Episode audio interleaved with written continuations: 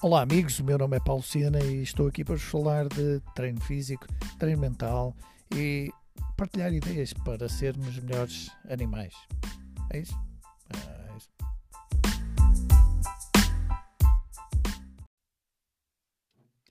Bem-vindos à terceira e última parte do treino de força para, para futebol, onde vamos resumir uh, alguns princípios metodológicos que nos levarão ao sucesso. E, e o sucesso passa por uh, disciplina. Levar o plano à prática é, é, mais importante do que alguns detalhes uh, desse mesmo plano.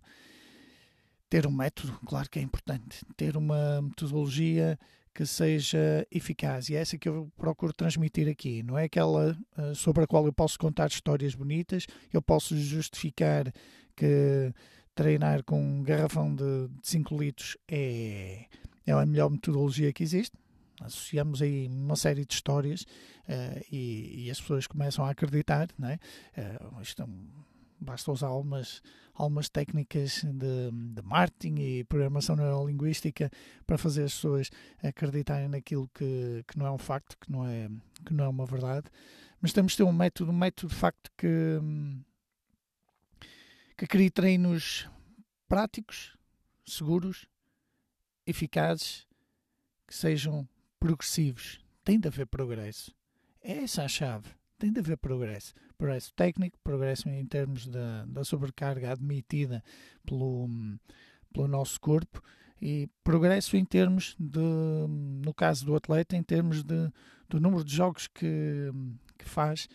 Eu lembro sempre do Frank Lampard, fez mais de mil jogos de alto nível. Mil jogos significa baix, baixíssimos índices de, de lesão. É impressionante. Isso não é por acaso, porque 25, 30% de nós é genética, mas tem de haver um trabalho consistente, tem de haver uma metodologia eficaz.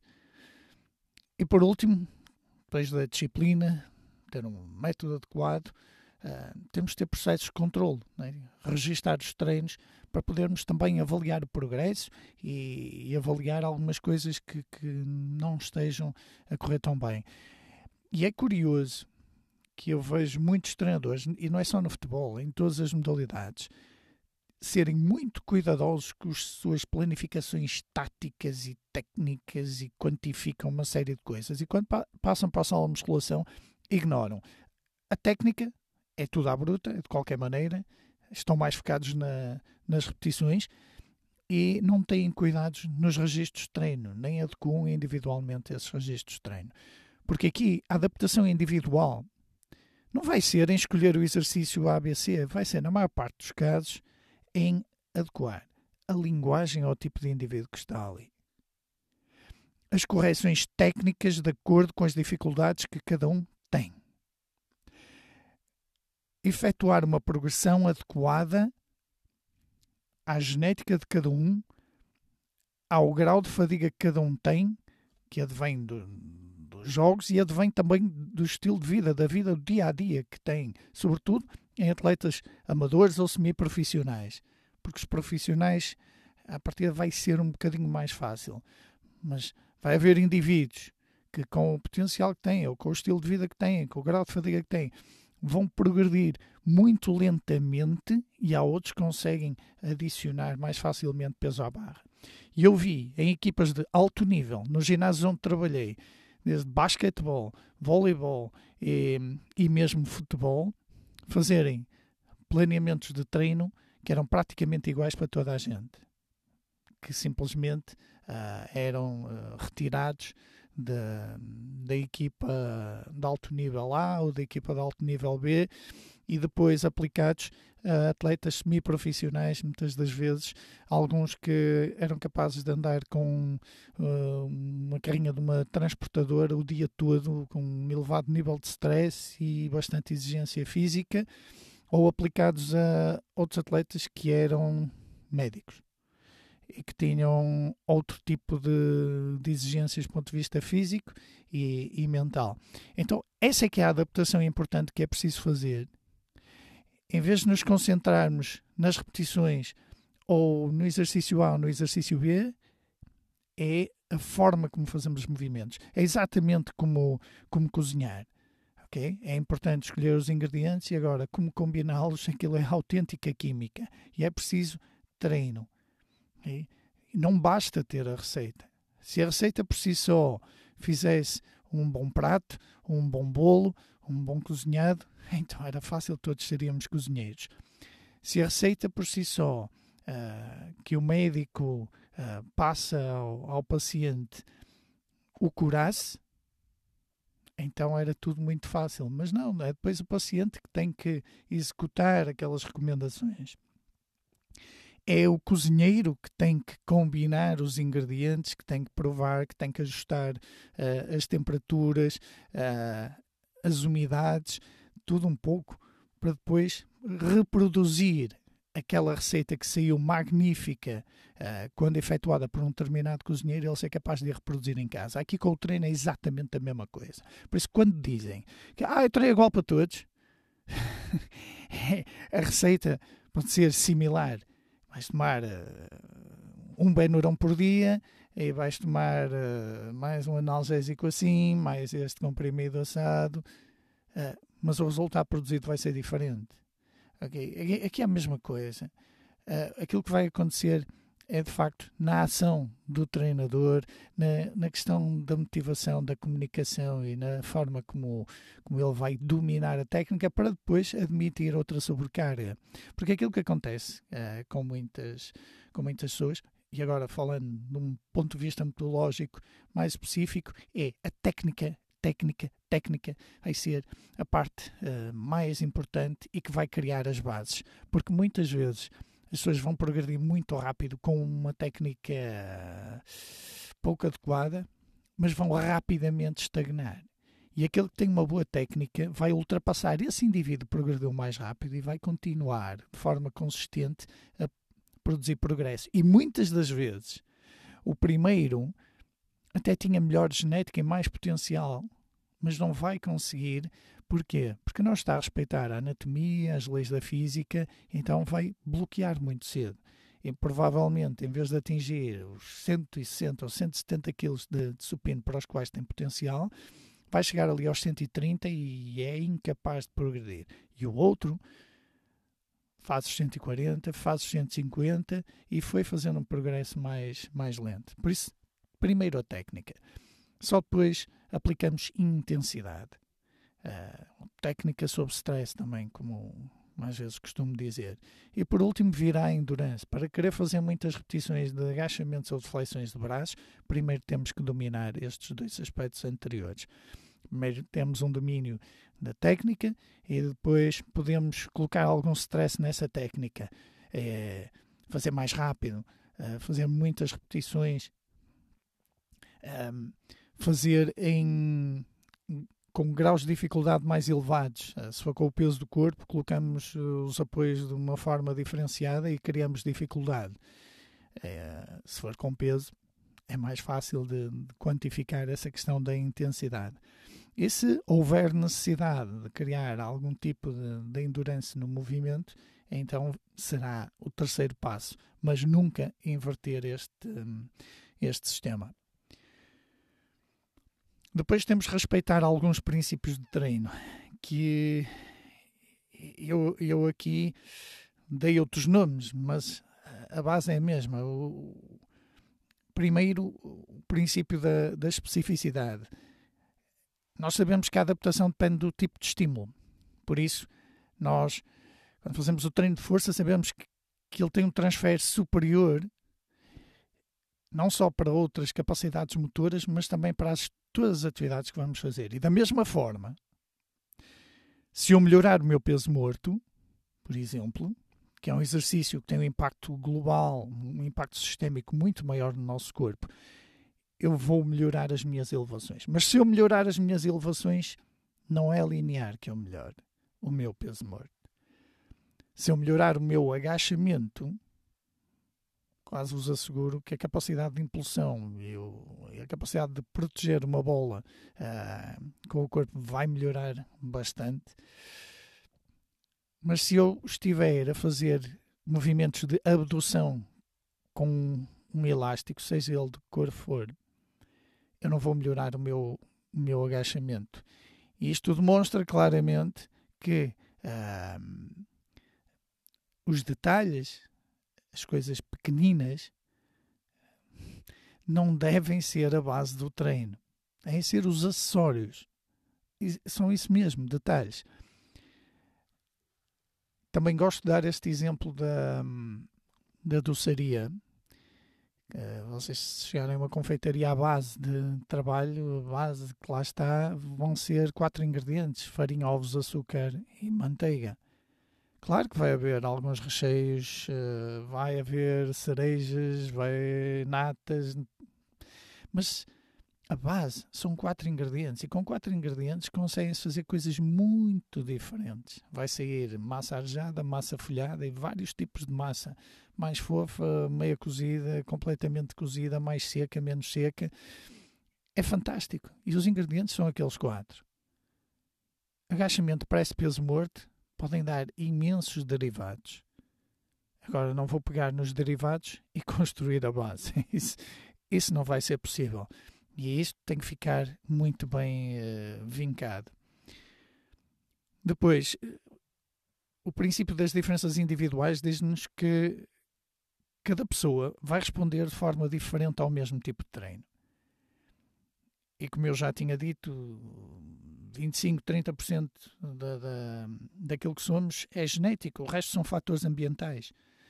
Por isso, nós nascemos com um potencial diferente para o desenvolvimento de, de força.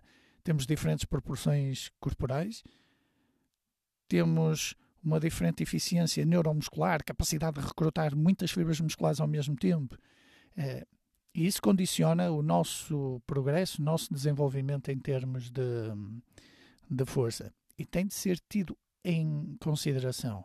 Por isso é que padronizar treinos ao estilo circuito, em que vamos lá e ensinamos: olha, o agachamento faz assim. Olha, pões os joelhos para fora, baixas até aqui, pronto. Este é o exercício número um. Agora aqui vais fazer flexões de braço. Agora aqui pegas nestes halteres, empurras acima da cabeça. Está a percebeste? E agora aqui fazemos isto. E colocamos 10 exercícios diferentes, que eles não dominam a técnica em absoluto.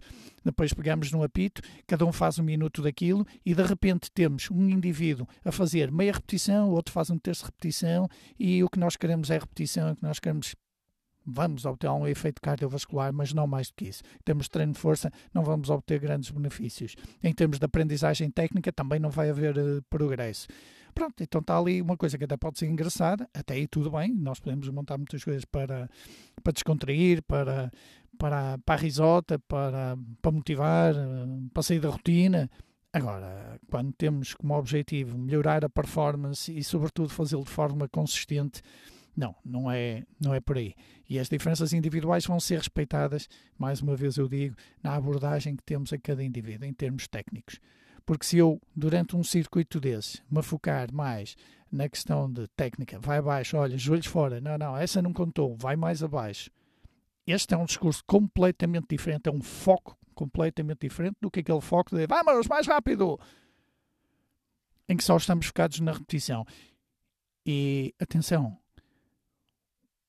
aquilo em, em que o treinador se foca vai ser aquilo que normalmente se vai focar o, o aluno, o atleta neste caso.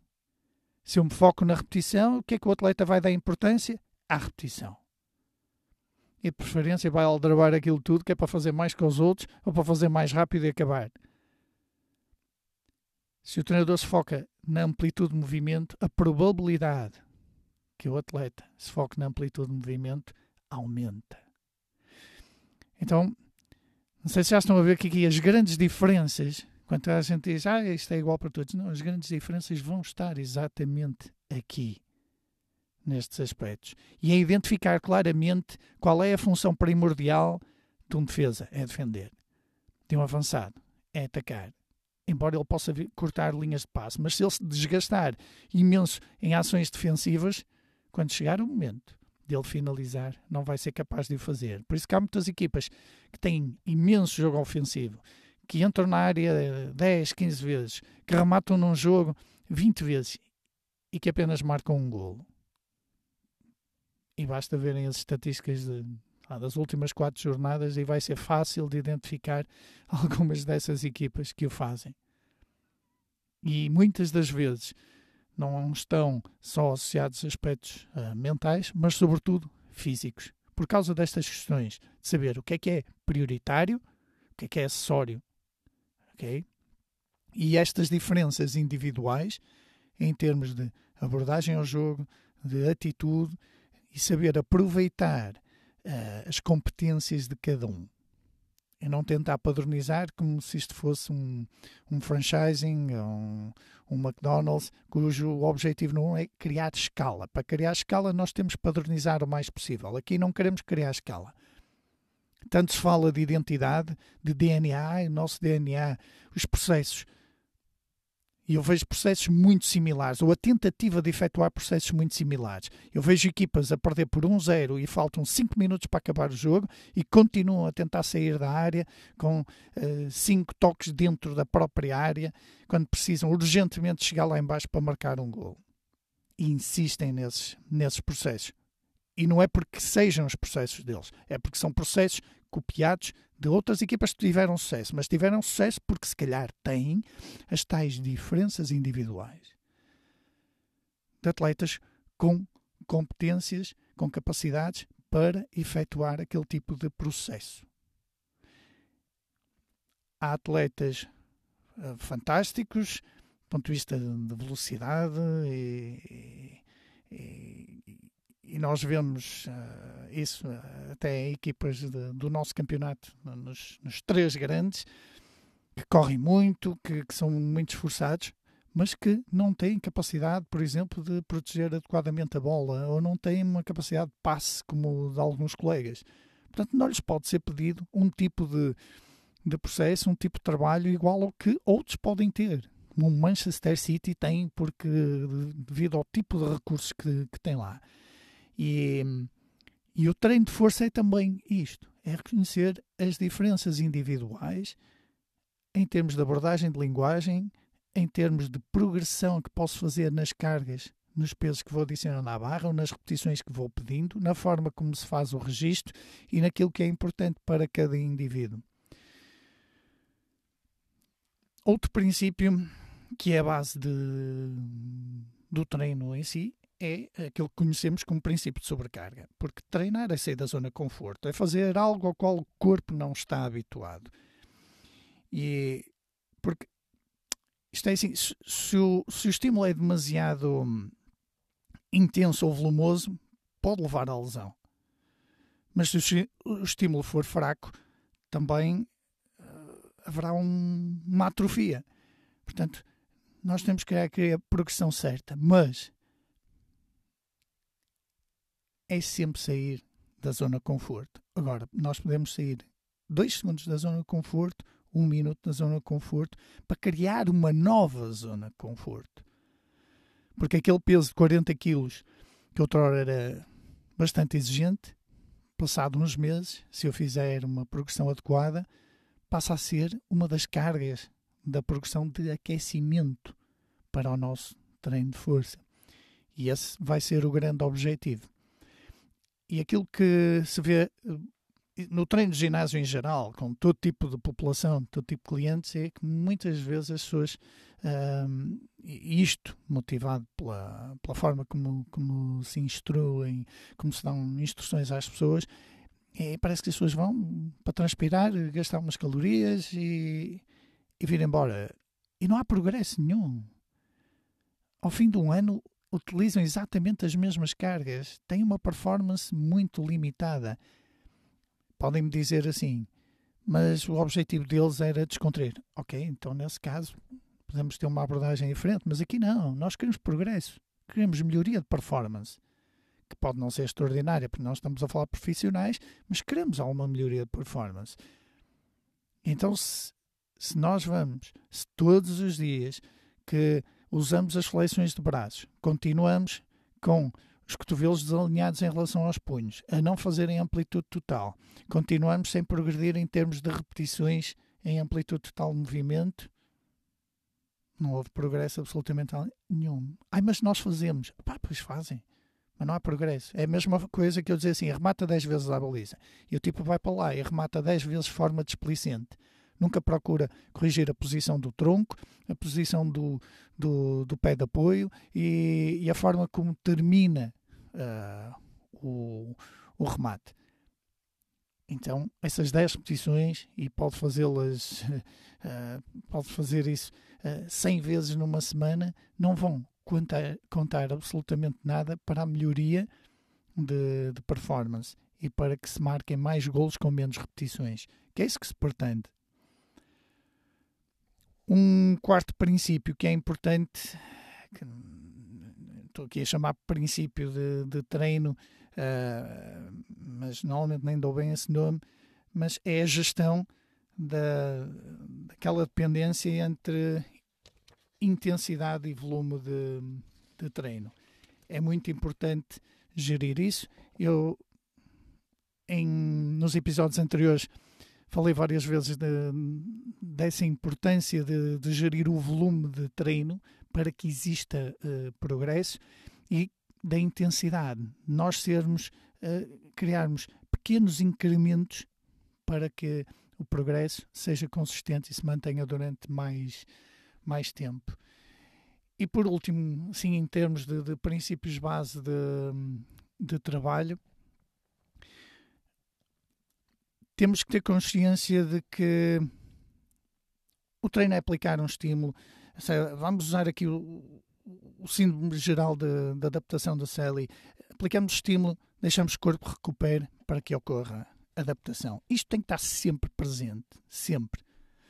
Um, e, e treinar demais uh, não, não, não é bom, treinar menos também não é bom, então temos que, que encontrar aqui a situação adequada para que, que se respeite eh, este estímulo de recuperação adaptação e para que ocorra progresso. Eu estava uh, há um tempo atrás a ver uh, um vídeo de, de, de, um indivíduo, de um atleta que eu, que eu admiro bastante porque eu via muitos jogos dele quando era mais novo, que é o Oscar Schmidt, um dos melhores jogadores de basquetebol de todos os tempos, que recusou jogar na NBA para jogar na seleção brasileira, na altura era assim, para jogar na NBA não se podia jogar nas seleções até determinado tempo, e, e mesmo assim está no Hall of Fame. E ele dizia que, para além dos dois treinos diários, dois treinos diários com a equipa, ele fazia quase mil lançamentos todos os treinos, depois dos dois treinos diários. É incrível esta capacidade de trabalho. E, e diz mais que quando começava a ficar cansado, tinha que ainda trabalhar mais um pouco durante esse, esse período de, de fadiga. E é isso que significa sair da zona de conforto, é isso que significa aplicar um, um, um estímulo, melhorar, melhorar, melhorar, melhorar. Agora, tem que ser usado de acordo com a capacidade do indivíduo. Lá está. Para o Oscar, tinha um, efeitos positivos em termos gerais, para outro, se calhar a dose tinha que ser um bocadinho diferente. Mas esta é a visão, é a visão, é a imagem de alguém que uh, não era nada de extraordinário, mas à custa de, de muito trabalho conseguiu um, ser um Hall of Fame, estar no Hall of Fame. Bom, uh, frequência de, de treino. No período não competitivo, duas a três uh, sessões de, de, treino. Portanto, uh, quando se fala então de aplicar o treino de forma mais específica ao futebol uh, e a outras modalidades, a ideia é esta: duas a três sessões de, de treino durante o período competitivo, uma a duas sessões de treino, em que a primeira vai ser o mais próximo possível logo da competição, logo após a competição, um dia depois, ou dependendo da. Uh, se o indivíduo jogou ou não jogou, até pode ser logo no dia a seguir, e depois, imaginando que, imaginando que o jogo é num sábado, uh, o último treino terá que ser numa quinta-feira. É importante que este tipo de trabalho comece num período não competitivo. Porquê? Porque aquelas dores musculares iniciais que vão ocorrer uh, no período não competitivo, não vão interferir muito com a performance do atleta, porque não há jogos uh, importantes, não é? É tudo preparação. Mas se iniciamos um processo de treino de força no período competitivo em alguém que nunca o fez, aí temos que assumir que aquela pessoa durante duas semanas um, se vai adaptar àquele tipo de treino um, e que não vai jogar, por exemplo, porque caso contrário vamos ter toda a gente com dores musculares, é normal. Sempre que fizermos algo que não estamos habituados a fazer, um padrão de movimento diferente, vocês podem ser um excelente jogador de futebol e dizem assim: ah, este trabalha essencialmente pernas. Pegam num, num stick de hockey, pode ser hockey, hockey em campo, hockey de sala e, experimentam assim durante meia horinha. No dia a seguir estão cheios de dores musculares. São padrões de movimento diferentes, ângulos diferentes vão gerar dores musculares. Mais carga excêntrica vai gerar dores musculares. Então têm que ter este cuidado. E obviamente, só treinam uma vez por semana, vão estar sempre com dores musculares. Para que elas não ocorram com tanta incidência, pá, aqueles, aquelas benchmarks de que eu falei, de no mínimo duas vezes agachamento por semana e com três melhor ainda, aí é que, mesmo que treinem com intensidade, vão ver que as dores musculares não são muito acentuadas e no mínimo uma a duas vezes o peso morto, por exemplo. Um, são uh, importantes em termos de, de frequência semanal de, de treino. Como é que vamos coordenar o treino de força com o treino técnico? Ok, numa fase inicial em que apenas uh, trabalhamos com o peso do corpo, reservamos 5, 10, uh, 15 minutos, agora depende também da, da duração dos, dos treinos. No final do treino, para incluir movimentos com peso do corpo. E depois eu vou deixar aqui links com, com algumas uh, rotinas de, de treino. Uh, então, reservar um tempinho no, no final. Há fadiga, eu sei que há fadiga, mas isto é treino de força em que a técnica não vai condicionar tanto quanto o trabalho técnico específico de passe, de remate, de recepção, porque nós devemos aprender novas técnicas, coisas novas, uh, apenas quando não temos uma plataforma de fadiga. Pode nos interessar posteriormente trabalhar uh, sob fadiga para provocar o erro e obrigar a que os indivíduos se aguentem nesse, nesse, nessa plataforma de fadiga para os preparar para determinados uh, jogos também pode ser importante. Mas, no geral, o que vamos fazer é, primeiro, trabalhamos questões técnicas, depois táticas, depois virá um trabalho mais de, de força.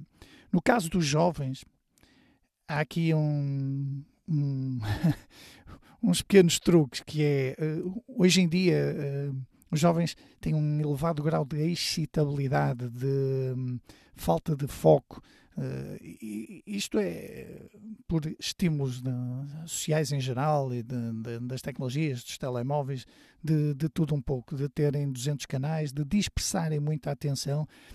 E o que ajuda muitas vezes é que os aquecimentos, embora possam produzir um bocadinho mais de, fadiga, é que criem exatamente, provoquem exatamente um certo cansaço para que depois exista mais atenção, mais foco para questões mais detalhadas, técnicas e táticas. Um, se calhar há 30 anos atrás, ou com a minha geração, não fazia tanto sentido, porque nós éramos, entre aspas, um bocadinho mais sossegados, não quer dizer que não fôssemos malandros, sim, mas éramos um pouco mais sossegados em termos dessa energia mental e física de foco, até porque também nos movimentávamos mais, hoje eles movimentam-se menos, têm mais necessidade de expandir aquelas energias, então é normal que estejam um bocado elétricos, entre aspas, como, como costumamos uh, dizer. Uh, portanto, se calhar às vezes também faz sentido um, um, um aquecimento assim um pouco mais mais exigente, mais, mais demorado. Mas no geral, nós transferimos sempre este treino de força para o final. O que é que pode acontecer?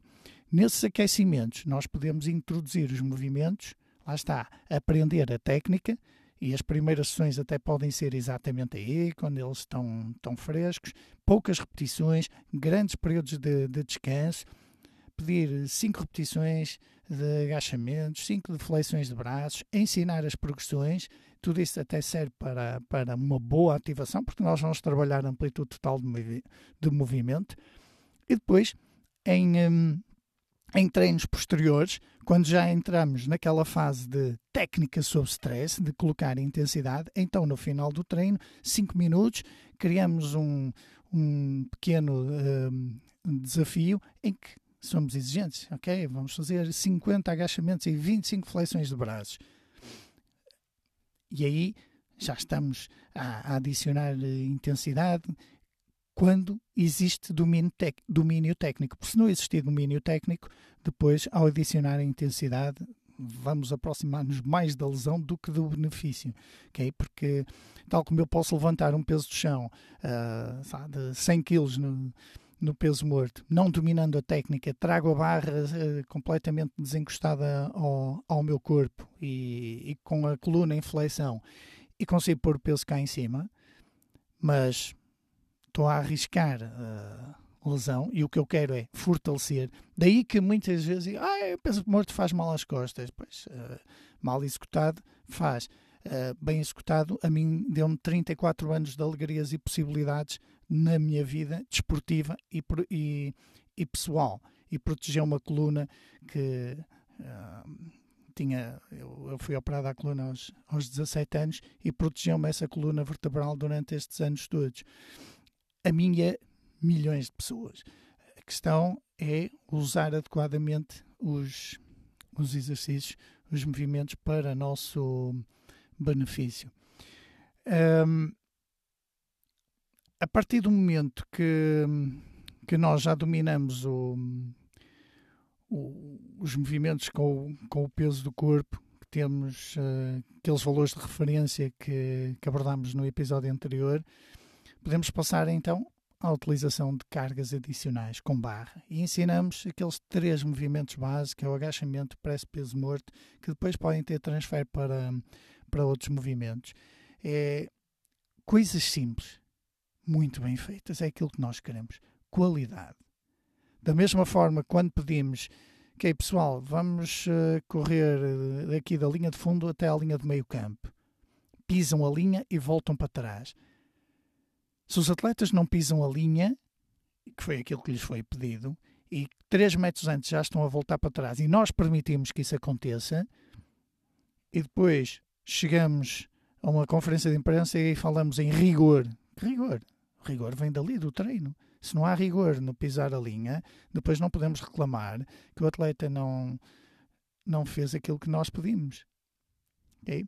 Então é aqui e é preferível pouca coisa, mas com qualidade, do que estar uh, a ter uma abordagem imensa, de, de, imensas, imensos processos, de imensas técnicas e depois não dominamos absolutamente uh, nenhuma técnica. Uh, por isso que há treinadores, e, e muito bem, e, incluindo até o campeão nacional de futebol, que, que dizem, pá, nós fazemos, não sabemos fazer muita coisa, mas aquilo que fazemos, fazemos muito bem. Portanto, é difícil contrariar, obviamente. Por isso é que esta questão de ter treinos à porta fechada nos esconde segredos de quê? Inventaram coisas novas. E em meia hora eu consigo automatizar um processo, uma saída de bola. Não, eu preciso de muita repetição, muita repetição. Até as coisas saírem de forma muito perfeita. E a partir daí eu tenho o adversário vai ter dificuldade em contrariar. Pode até conhecer a jogada ensaiada, mas vai ter muita dificuldade em contrariar. Porque ela é tão bem executada que depois, uh, do lado de lá, uh, vai ser muito, muito, muito difícil. Uh, e, e isto é tremendamente importante. Uh, não é só no treino de força, mas é no treino em geral. Por isso que grande parte destas ideias que estamos a passar aqui são na abordagem ao, ao indivíduo, que é uma pessoa. Aqui fazemos um trabalho, nós uh, vendemos atos humanos. É a nossa ação e parece que nos últimos anos se, se, tenta transformar um serviço, que é, que é a nossa ação de treinador, de ensinar, de, de motivar, etc., num, num produto, em algo padronizado. Ora, chegas lá, dás três sorrisos, bates com o pé no chão três vezes e depois sempre estiveres a falar com eles, eh, coças o nariz e, e pronto. E se fizeres isso, vai correr bem. O padrão é este. E leva a lição é esta aqui. Não. E depois quando quando nós verificamos que nada daquilo funciona, quando o tiki-taka é executado por uh, tipos que têm dois tijolos, como eu, então vai ser muito, muito, muito complicado. E o problema não vai estar no tiki-taka. E as pessoas acham que está sempre na receita. Ei pá, vamos mudar a receita. O problema é da receita. Não. O problema pode ser da receita, mas na maior parte dos casos é a receita mal aplicada, mal executada. E, ou não temos ingredientes para executar aquilo. Estamos a, a fazer risoto com, com batatas, em vez de ser com arroz. Não temos arroz. Então vais fazer um risoto sem arroz? Não podes. Não tens ovos. Vais fazer uma omelete de quê? De nada? Pronto, então uh, passa um pouco por aqui. Por isso que o treino de força consegue depois contribuir para hum, muita coisa, porque tem transfer para tudo. A condição física, eu, eu, digo isto nas aulas de, de educação física, pá. o indivíduo pode não ter muita habilidade, e vai fazer seis modalidades de, na educação física, se calhar comigo não faz tantas, mas vai fazer seis modalidades ao longo de um ano letivo e quer tirar uma boa nota e tem dificuldades em termos técnicos, não foi estimulado, tem 17 anos, é, é complicado já para ele.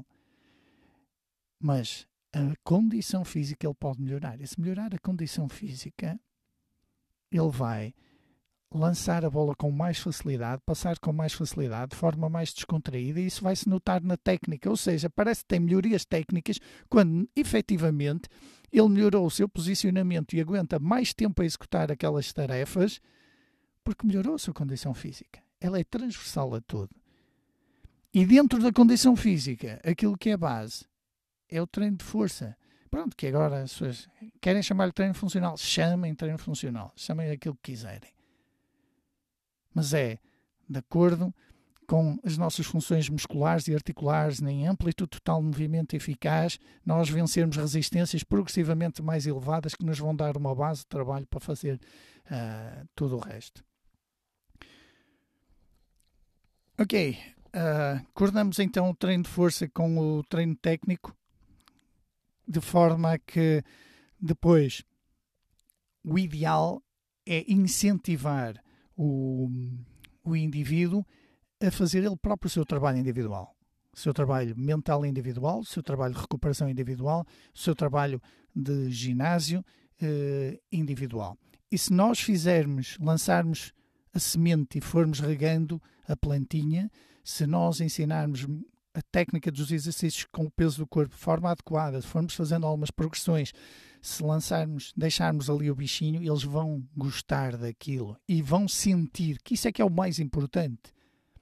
Quando alguém sente o benefício de ter evoluído de uma carga de 50 kg de agachamento para uma carga de 80 kg, que até lhe deu mais confiança, mais autoconfiança, e quando sente no, no campo, em todas as ações que realiza, mas sente rápido, não demora meses a construir uh, ali umas, umas posturas de. Eu não vou dizer que com um treino de yoga não possa contribuir para a melhoria de performance no futebol. Se calhar sim, tem algum impacto. Mas não tanto. É a mesma coisa que me dizer assim, ok, eh, eu posso continuar a fazer 100 agachamentos só com o peso do corpo. Mas em vez disso, se eu pegar e fizer 5 com 5 repetições com 50 quilos, uma barra às costas, 3 séries de 5 e depois for progredindo para ser capaz de fazer os tais 80 quilos, o impacto que vai ter em tudo aquilo que eu fizer vai ser muito superior. Então a ideia aqui é essa, é nós distinguirmos claramente aquilo que é fundamental, incentivarmos as pessoas a usarem aquilo, mas sentirem elas próprias o benefício. Claro, se eu sentir aquilo não serve para nada, uh, vai ser mais difícil eu motivar-me para continuar a trabalhar essas questões. E a justificação disto é, é fácil de dar, pela questão da prevenção de lesão e o aumento potencial. E aquilo que nós reparamos sempre é que os indivíduos que se lesionaram ao ponto de ser necessária uma cirurgia, e aconteceu comigo também, praticamente se apaixonaram pelo ginásio, porque aqueles que foram muito dedicados e, sobretudo, os atletas profissionais, e eu lembro de alguns jogadores de futebol que acompanhei, uh, que não conheciam ginásio, que não sabiam nos anos 90 o que era treino de musculação, dizer, vou ficar lento, vou ficar sem flexibilidade, mas não tiveram alternativa. Para recuperar uma cirurgia de ligamentos cruzados, não tiveram alternativa. E acabaram por se apaixonar por aquilo porque entenderam que lhes deu uma base e uma segurança que de outra forma nunca tinham tido. E a partir daí continuaram a usar. E muitos, até aos dias de hoje, mesmo depois de deixarem a carreira de, de futebolistas. É, e para onde é que veio isso? Pela questão da dor, pela questão da lesão, pela questão de retirarem algo que eu tinha e agora deixei de ter. Então, uh, ao encontrarem aqui essa motivação, depois é mais fácil de, de continuar. E a outra é o aumento potencial, que já falei tanto. A partir do momento que se eu aumentar 30 quilos na, no, no, no agachamento certamente, quando for bater uma grande penalidade, eu vou fazê-lo de forma mais relaxada e descontraída, porque eu não necessito aplicar tanta tensão, eu tenho mais força. Logo, o meu balanço da perna e a minha técnica, por si só, já vão permitir que quando eu impactar a bola com o pé, ela saia com muito mais, mais velocidade.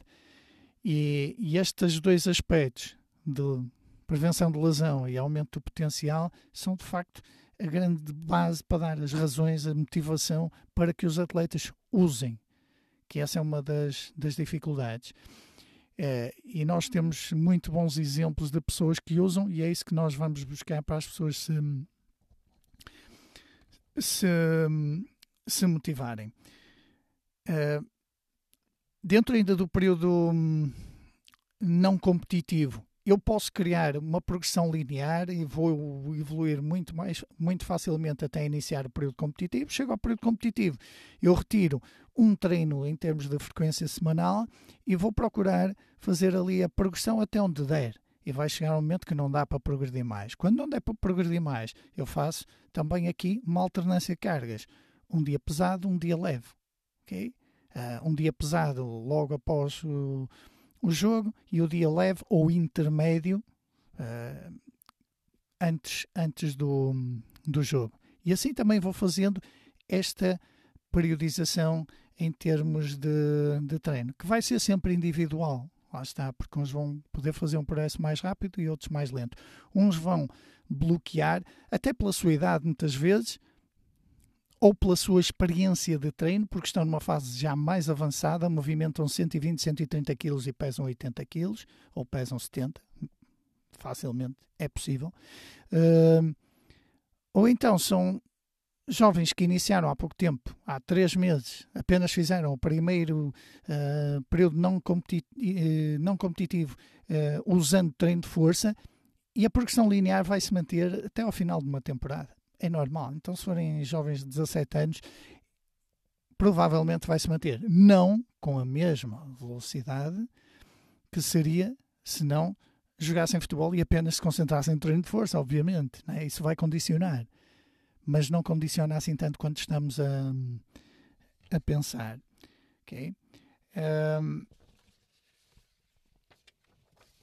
e em termos de metodológicos em termos, um, em termos gerais, é, é assim esta as, as, grandes, os grandes traços em termos de, de, coordenar o treino de força com, com os outros treinos, estes grandes princípios metodológicos, eles, este episódio é que de facto torna o treino de força aplicado ao futebol. Porque tudo o resto é, em termos padrão é apenas treino de força. Por isso que, que, dizemos que não há treino de força para futebol nem para basquetebol. Porque também nos outros, hum, ao aplicar o treino de força a um cidadão comum, eu vou ter que fazer estas adaptações específicas em relação ao estilo de vida dele, ao estilo de.